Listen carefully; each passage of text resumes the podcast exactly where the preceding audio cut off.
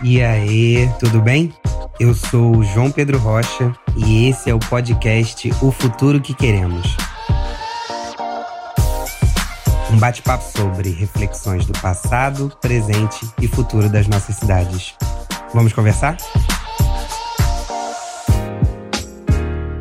Esse é o nosso oitavo episódio da primeira temporada do nosso podcast O Futuro que Queremos. Eu sou o João e hoje a gente vai falar sobre mudanças climáticas e juventudes. Para você que chegou agora por aqui, nosso podcast traz temas relevantes para nossa cidade com um olhar diverso. A gente busca convidar profissionais, especialistas, ativistas, cidadãos engajados em diversos temas, para assim a gente conversar sobre eles em diversas perspectivas. Já conversamos aqui sobre educação pública, sobre meio ambiente, justiça ambiental, moradia, direito à cidade, participação e controle social. Se você não teve a oportunidade de ouvir, depois desse aqui você corre lá e dá uma conferida. Vai agora não é que esse papo aqui ele tá bem especial. Espera um pouquinho. A conversa é sobre mudanças climáticas, mas a gente vai falar desse assunto a partir da perspectiva das juventudes. Não sei se foi proposital, mas caiu como uma luva. Esse episódio está sendo gravado na Semana da Juventude.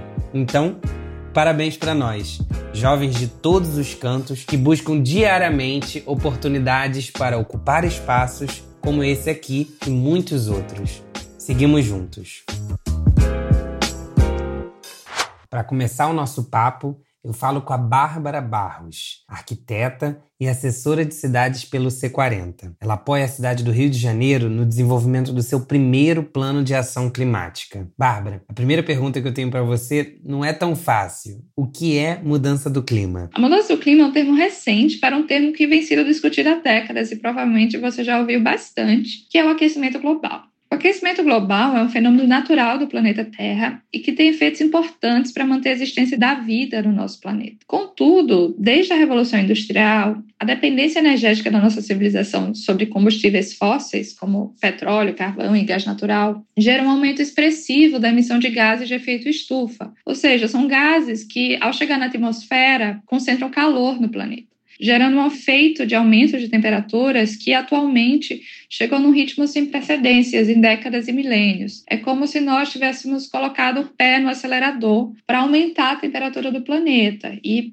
colocamos o pé e não tiramos ainda, o que é mais dramático. Por exemplo, a NASA já mostra evidências que os últimos anos foram os anos registrados como os mais quentes do planeta. E de fato, estamos emitindo tanto que os cientistas consideram que o efeito já alcançou um nível de alteração do clima global de maneira irreversível. Por isso que estamos chamando agora como mudança do clima. E por que, que isso é tão sério? Né? Tem muitos negacionistas aí que não entendem por que, que isso é tão sério e é importante a gente reforçar aqui. O aumento de temperaturas globais afeta toda a dinâmica complexa do clima do planeta. Então, é, espera-se, no mínimo, por alto, que o aumento de temperaturas induzam no aquecimento dos oceanos e derretimento das camadas polares, gerando efeitos de aumento do nível médio do mar, ameaçando áreas costeiras e ilhas. Então, a gente tem o caso de ilhas no Pacífico e no Caribe que estão ameaçadas de desaparecer. Então, imagine que você nasceu numa ilha, de repente você tem que migrar dela porque sua origem, né, sua nacionalidade vai deixar de existir. Então, imagina como isso é dramático, e o aumento de fenômenos de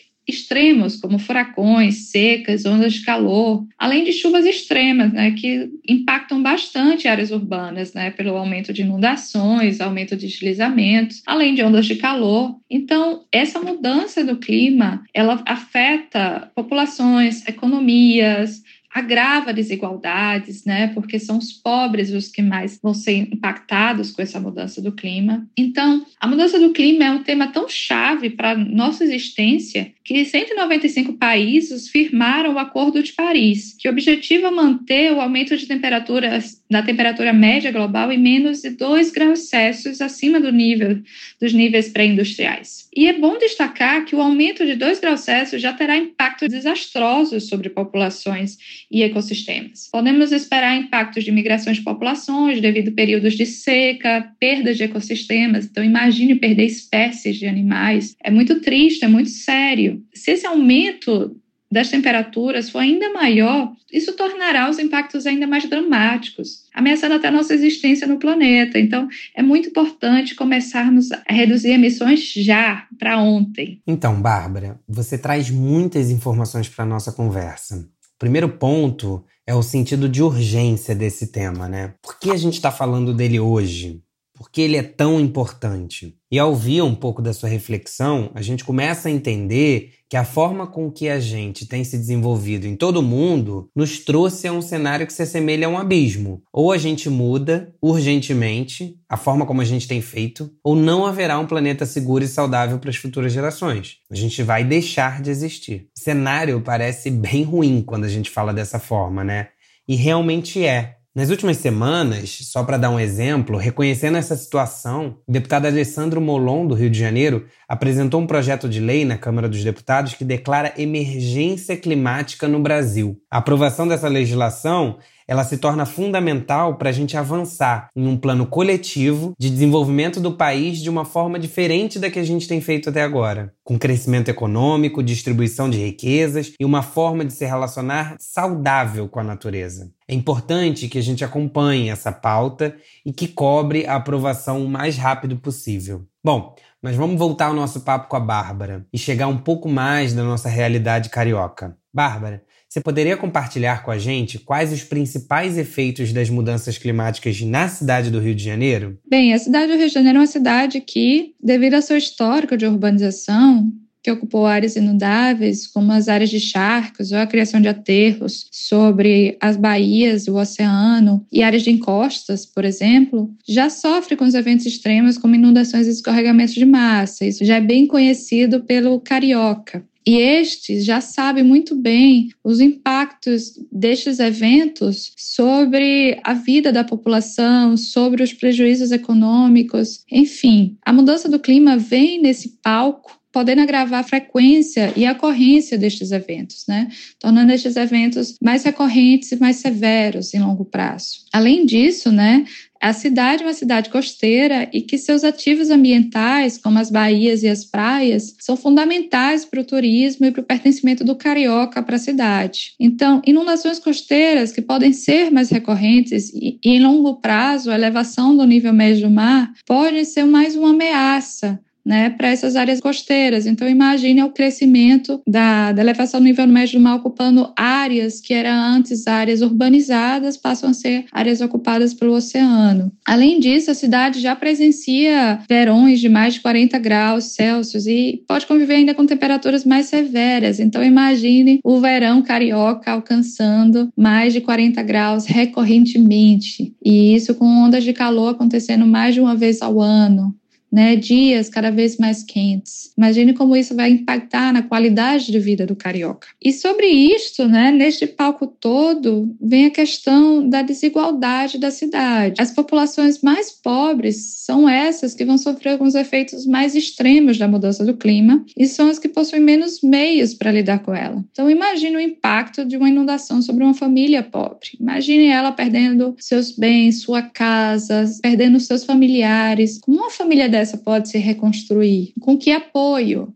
Com que recurso financeiro? Além disso, né, vem a questão da saúde. A saúde tem uma interface muito forte com a agenda da mudança do clima, porque tem muitas doenças que são relacionadas a alterações climáticas. Então, por exemplo, a cidade já sofre com doenças como dengue, doença de veiculação hídrica, que podem se tornar mais constantes com o aumento dos impactos da mudança do clima constantemente. Então, isso é muito importante para discutir a cidade que queremos, né? Como vai ser a cidade que nós queremos no futuro? Vai ser uma cidade mais resiliente, mais adaptada, uma cidade cidade mais verde, uma cidade que vai aproveitar dos seus ativos ambientais, das suas áreas costeiras, das suas florestas, para propor um novo modelo de desenvolvimento urbano que seja mais adaptado a essa mudança? Será que vamos trazer mais verde à nossa cidade? Tudo isso entra no nosso debate ao pensarmos qual cidade nós queremos. É, Bárbara.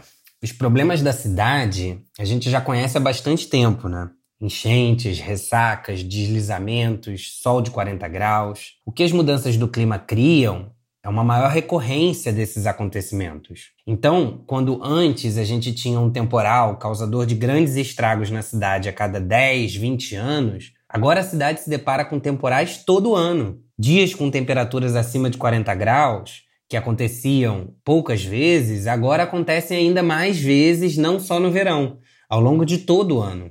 Aí você traz um outro questionamento importante para o nosso debate, que é qual a cidade a gente quer viver? E aí, as respostas a essa pergunta passa necessariamente pelas políticas públicas, passa também pelo planejamento urbano, passa pela adaptação da nossa cidade e dos nossos sistemas a essas mudanças que a gente já vem enfrentando, e também a implementação de ações que nos tornem mais resilientes. Exemplos disso são aumentar os espaços verdes, áreas arborizadas para a gente conseguir caminhar com um clima melhor, reduzir os deslocamentos de carro que tanto poluem o nosso ar, incentivar uma agricultura urbana para que a gente coma alimentos mais saudáveis. Todas essas ações e movimentos contribuem para uma cidade mais resiliente, que busca reduzir os impactos das mudanças do clima. Por fim, você toca num ponto que também é muito relevante, que é a forma injusta como os impactos das mudanças do clima alcançam a população. Em 2014, o IPCC, que é o Painel Intergovernamental sobre Mudanças Climáticas, um órgão composto por mais de 130 governos para promover avaliações regulares sobre a mudança climática, divulgou um estudo onde afirmou que as populações pobres que vivem em, em regiões costeiras podem sofrer com mais mortes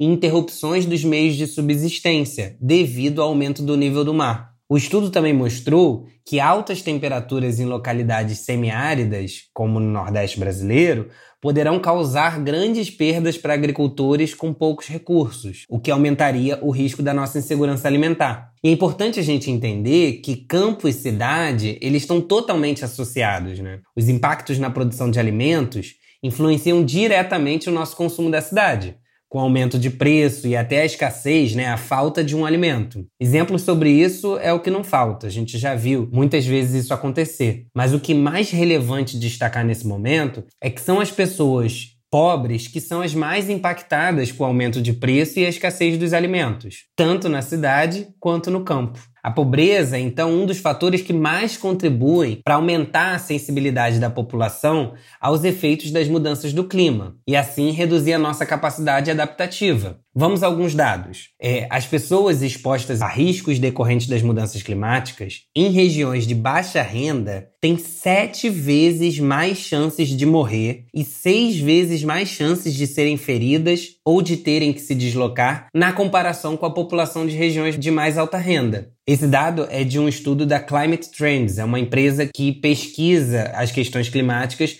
com sede na Índia.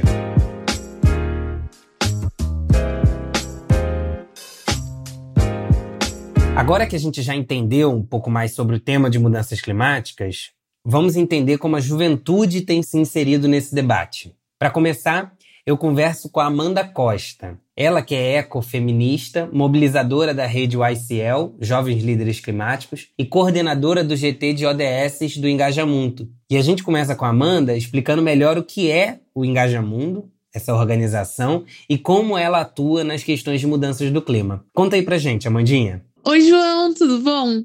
É um prazer participar desse podcast. Eu tô sentindo que essa discussão vai ser muito produtiva e eu me sinto honrada de ter a oportunidade de externalizar um pouco do que essa juventude brasileira está fazendo para lutar contra a crise climática. O Engaja Mundo é uma organização de jovens para jovens e a nossa missão é mostrar para o jovem brasileiro que, se ele mudar ele mesmo, o seu entorno e souber as ferramentas políticas, ele pode transformar a sua realidade. Tipo, nossa, super babadeiro, né? Mas a gente tem caminhos práticos para que isso não fique apenas um discurso bonito, mas se torne a realidade. A gente atua em três níveis: no nível local, no nível nacional e no nível internacional. A nível local, a gente vai até escolas públicas para ensinar formações políticas para o jovem e mostrar como que ele pode atuar na sua comunidade para influenciar um tomador de decisão e engajar a sua galera para construir o que ele quer viver. A gente também tem os núcleos locais. Atualmente a gente está nas cinco regiões brasileiras e cada núcleo local reúne a galera do Engaja do seu próprio estado para que a galera possa discutir como que eles podem transbordar todo o conteúdo que eles aprendem no Engaja. Como que eles podem fazer uma ação de ativismo, como eles podem marcar uma reunião com o vereador, como que eles podem engajar a galera do bairro para fazer uma horta, enfim, o que fizer sentido para eles. A nível nacional, a gente trabalha com GTs, grupos de trabalho. A gente tem cinco temas: ODS, que são os Objetivos de Desenvolvimento Sustentável, clima, biodiversidade, cidades e comunidades sustentáveis e gênero. Cada GT fala de uma agenda da ONU. E por fim, a nível internacional, a gente leva a voz dessas juventudes e com S mesmo até essa conferência internacional.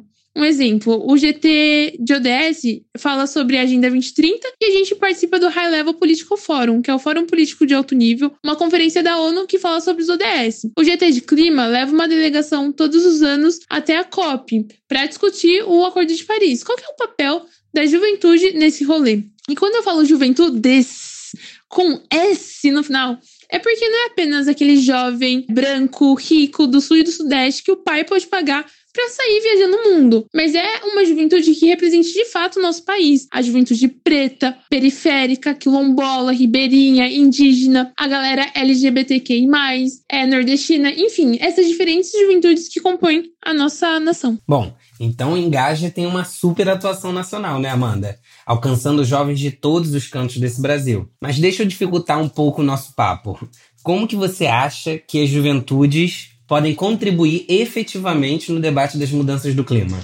João arrasou. Ótima pergunta. Tô esperando por ela, sabia que ela ia chegar. Mas bom, na minha visão, a gente tem dois desafios principais para o século XXI, que é a crise climática e empregabilidade. De acordo com a consultoria LCA, serão 7,9 milhões de pessoas desempregadas de 14 a 25 anos até o final do ano. E são jovens que não vão aceitar trabalhar em qualquer lugar. Eu tenho amigos que falam: eu não trabalho numa petrolífera, eu não trabalho numa mineradora. Então são jovens, são uma nova geração que está em busca de trabalhos inclusivos, diversos, colaborativos e sustentáveis. Nesse momento, a gente está vivendo num aprofundamento de várias crises. É crise ambiental, social, econômica, sanitária, crise da democracia. E todas essas crises são sustentadas pela crise climática. E aí você me pergunta, tá, bom, Amandinha, o rolê tá muito horroroso, mas eu acredito nesse papel da juventude. Onde que a juventude se encaixa nesse debate? De acordo com a Eliane Brum, nós somos a primeira geração sem perspectiva de futuro. Então é como se você falasse, tá,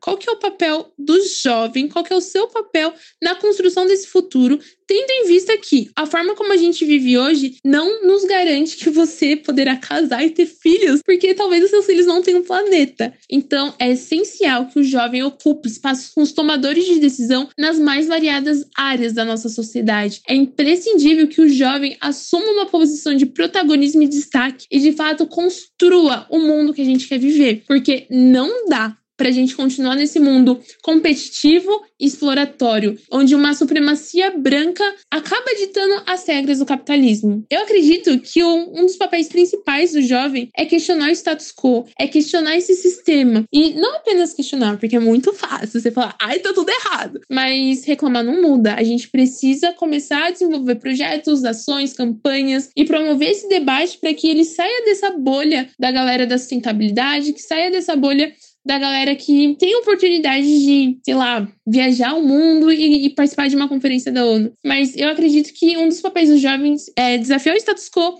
e democratizar esse discurso, transformar o discurso sobre a crise climática de uma forma que a gente consiga engajar não apenas jovens, mas sei lá, minha mãe, meu, é um rolê explicar o que é crise climática para minha mãe. Para minha avó nem se fala. Mas eu entendo que dia após dia a gente está conseguindo transbordar esse discurso. Só que a gente não vai conseguir mudanças de fato só apenas com essas mudanças de comportamentos individuais. É necessário que a gente coloque pessoas nos poderes legislativo, é, executivo, que vão de fato representar essa juventude ousada que está se levantando como uma voz ativa dessa nação. Jovens ocupando espaços de decisão de forma diversa e democrática. Obrigado, Mandinha. É isso. E também não tem jeito. É muito importante a gente sair da nossa bolha. Engajar não só outros jovens, mas também outras pessoas em geral. A gente precisa falar de mudanças climáticas para os nossos amigos, para os nossos familiares. Essa conversa ela tem que estar presente na mesa de jantar. A Mandinha fechou o nosso papo, trazendo já o assunto que será o foco da minha próxima conversa. Obrigado, Amanda.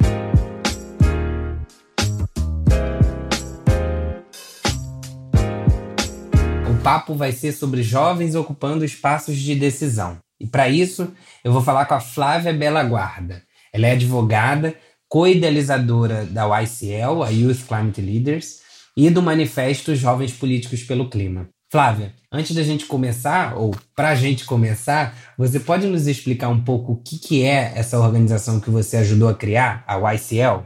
A Youth Climate Leaders, ou Jovens Líderes Climáticos, é uma organização criada em 2018 por quatro mulheres brasileiras. O objetivo da Youth Climate Leaders é auxiliar os jovens no enfrentamento das duas maiores crises hoje postas: o desemprego estrutural e a crise climática. Por meio de cursos de capacitação sobre mudança do clima, nós oferecemos a esses jovens a oportunidade de se tornarem líderes climáticos e também de encontrarem o seu propósito no desenvolvimento dessa agenda, independente do espaço que eles atuam na sociedade. É, os pilares principais da Youth Climate Leaders são as jornadas de aprendizado, onde nós oferecemos esses treinamentos para que os jovens passem a conhecer o que significa a mudança do clima e como eles podem conectar a agenda climática com as atividades do dia a dia dele. Nós também oferecemos o ICL Network, que é uma comunidade global de jovens que passaram pelos nossos cursos e hoje atuam como líderes climáticos desenvolvendo papéis extraordinários e fundamentais na nossa sociedade. E também nós oferecemos oportunidades profissionais, é, oferecendo mentorias, ou também field placements, no qual eles, os jovens podem ter a oportunidade de fazer alguns estágios para adquirir experiência profissional, para então iniciarem sua carreira como líderes climáticos. O nosso objetivo é alcançar até 2000. E também nós temos um pilar que oferece oportunidades profissionais. E aqui o objetivo é auxiliar os membros do ICL Network a se prepararem para o mercado de trabalho.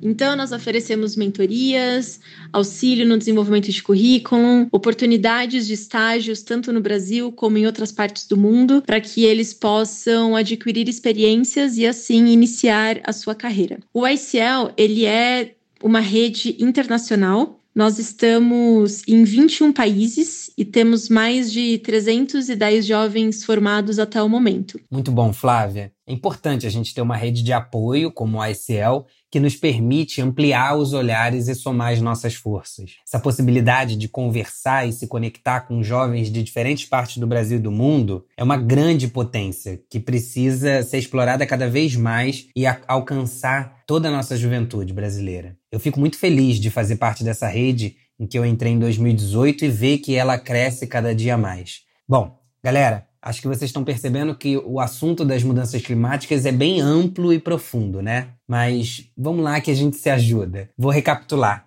A gente já conversou aqui sobre o que é a mudança do clima, os efeitos dela na nossa cidade, os impactos desiguais que alcançam a nossa população. A gente ouviu também sobre as possibilidades de contribuição dos jovens no debate das mudanças climáticas em duas organizações, como o Engajamundo e a YCL. Vamos agora aprofundar um pouco mais a nossa conversa num tema que é muito relevante para a gente. Por tudo que a gente já conversou, é possível perceber que a gente tem um desafio a ser superado e que precisa do nosso engajamento.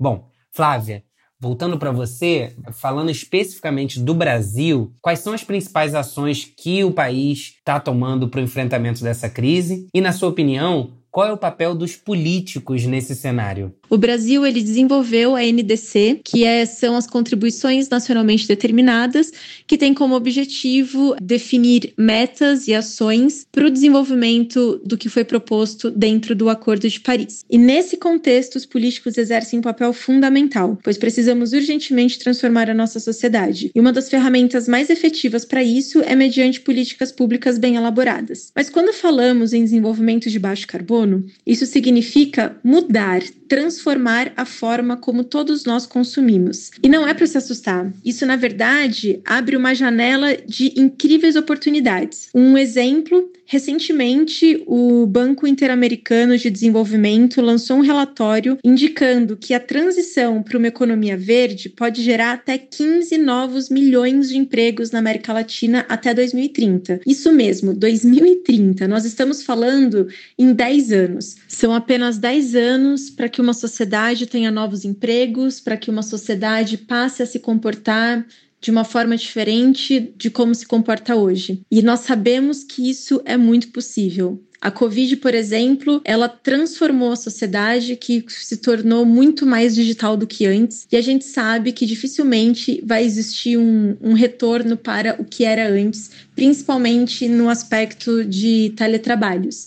Então, essas mudanças elas são rupturas importantes para esse novo estilo de sociedade que a gente vai passar a viver. Mas ela precisa ser desenvolvida com essa consciência de baixo carbono. E para isso, os políticos, eles precisam reconhecer, precisam aprender que nós estamos enfrentando uma crise que é a maior crise do século. Os políticos, eles precisam entender e reconhecer que nós estamos sim no enfrentamento da crise climática e que todas as políticas públicas precisam ser elaboradas e desenhadas pensando nesse novo contexto. Caso contrário, contrário, as políticas elas não serão efetivas, elas não irão proteger os direitos dos cidadãos e elas ficarão inócuas Caso contrário, nós não vamos conseguir construir essa sociedade justa, resiliente e equitativa que tanto precisamos. É isso, Flávia.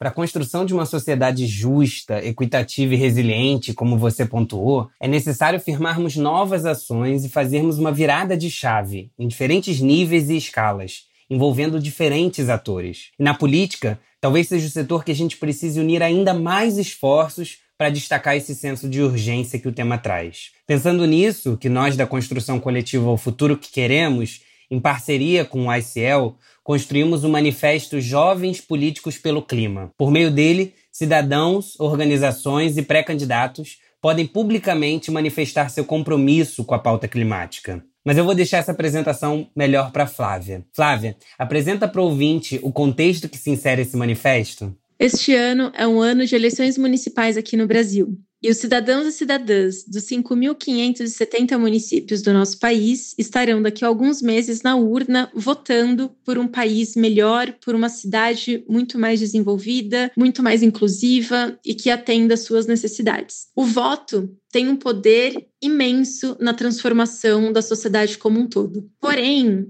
nós hoje enfrentamos uma crise sem precedentes que já tem sido avisada por cientistas de todo o mundo nas últimas décadas.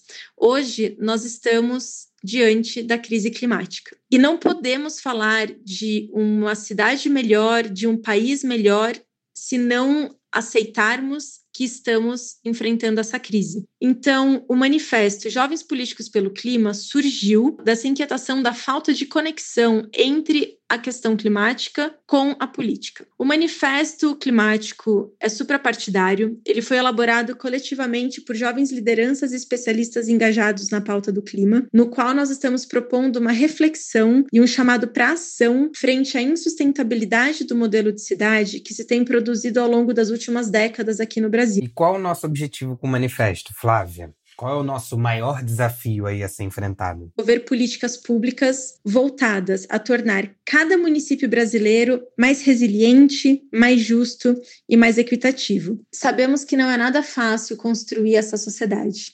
Muito pelo contrário, é extremamente complexo. A crise climática, ela vem para nos colocar à prova sobre o modelo de sociedade e o modelo econômico e o modelo de consumo e muitos outros que nós temos hoje e somos colocados à prova para mudar. Esta é a nossa única opção. Só que para essa transformação acontecer, nós precisamos do engajamento da sociedade civil como um todo. É muito importante que os jovens continuem engajados, trazendo essa pauta para o debate, como já tem feito, né, tanto aqui no Brasil como ao redor do mundo. Nós precisamos do setor privado, do setor público, nós precisamos dos políticos e de todas as esferas da sociedade, porque nós precisamos transformar de forma colaborativa. Um setor complementa o outro para essa transformação. E o manifesto surgiu nesse momento muito estratégico no Brasil, que é o ano de eleição. E sabendo que nós precisamos agir, o manifesto ele contextualiza um pouco o que é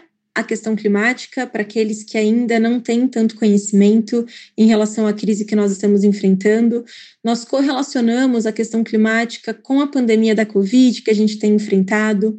Nós trazemos também o olhar da juventude de forma muito incisiva sobre a importância de preservarmos o nosso planeta para as futuras gerações. Mas, além disso, o que nós mais queremos nesse manifesto é ação. Nós queremos executar nós queremos que a transformação ela aconteça nessas eleições. Por isso, além de toda a contextualização, o manifesto apresenta 24 propostas que todos os pré-candidatos e pré-candidatas desse Brasil podem incorporar no seu plano de governo e podem até mesmo executar durante os seus mandatos.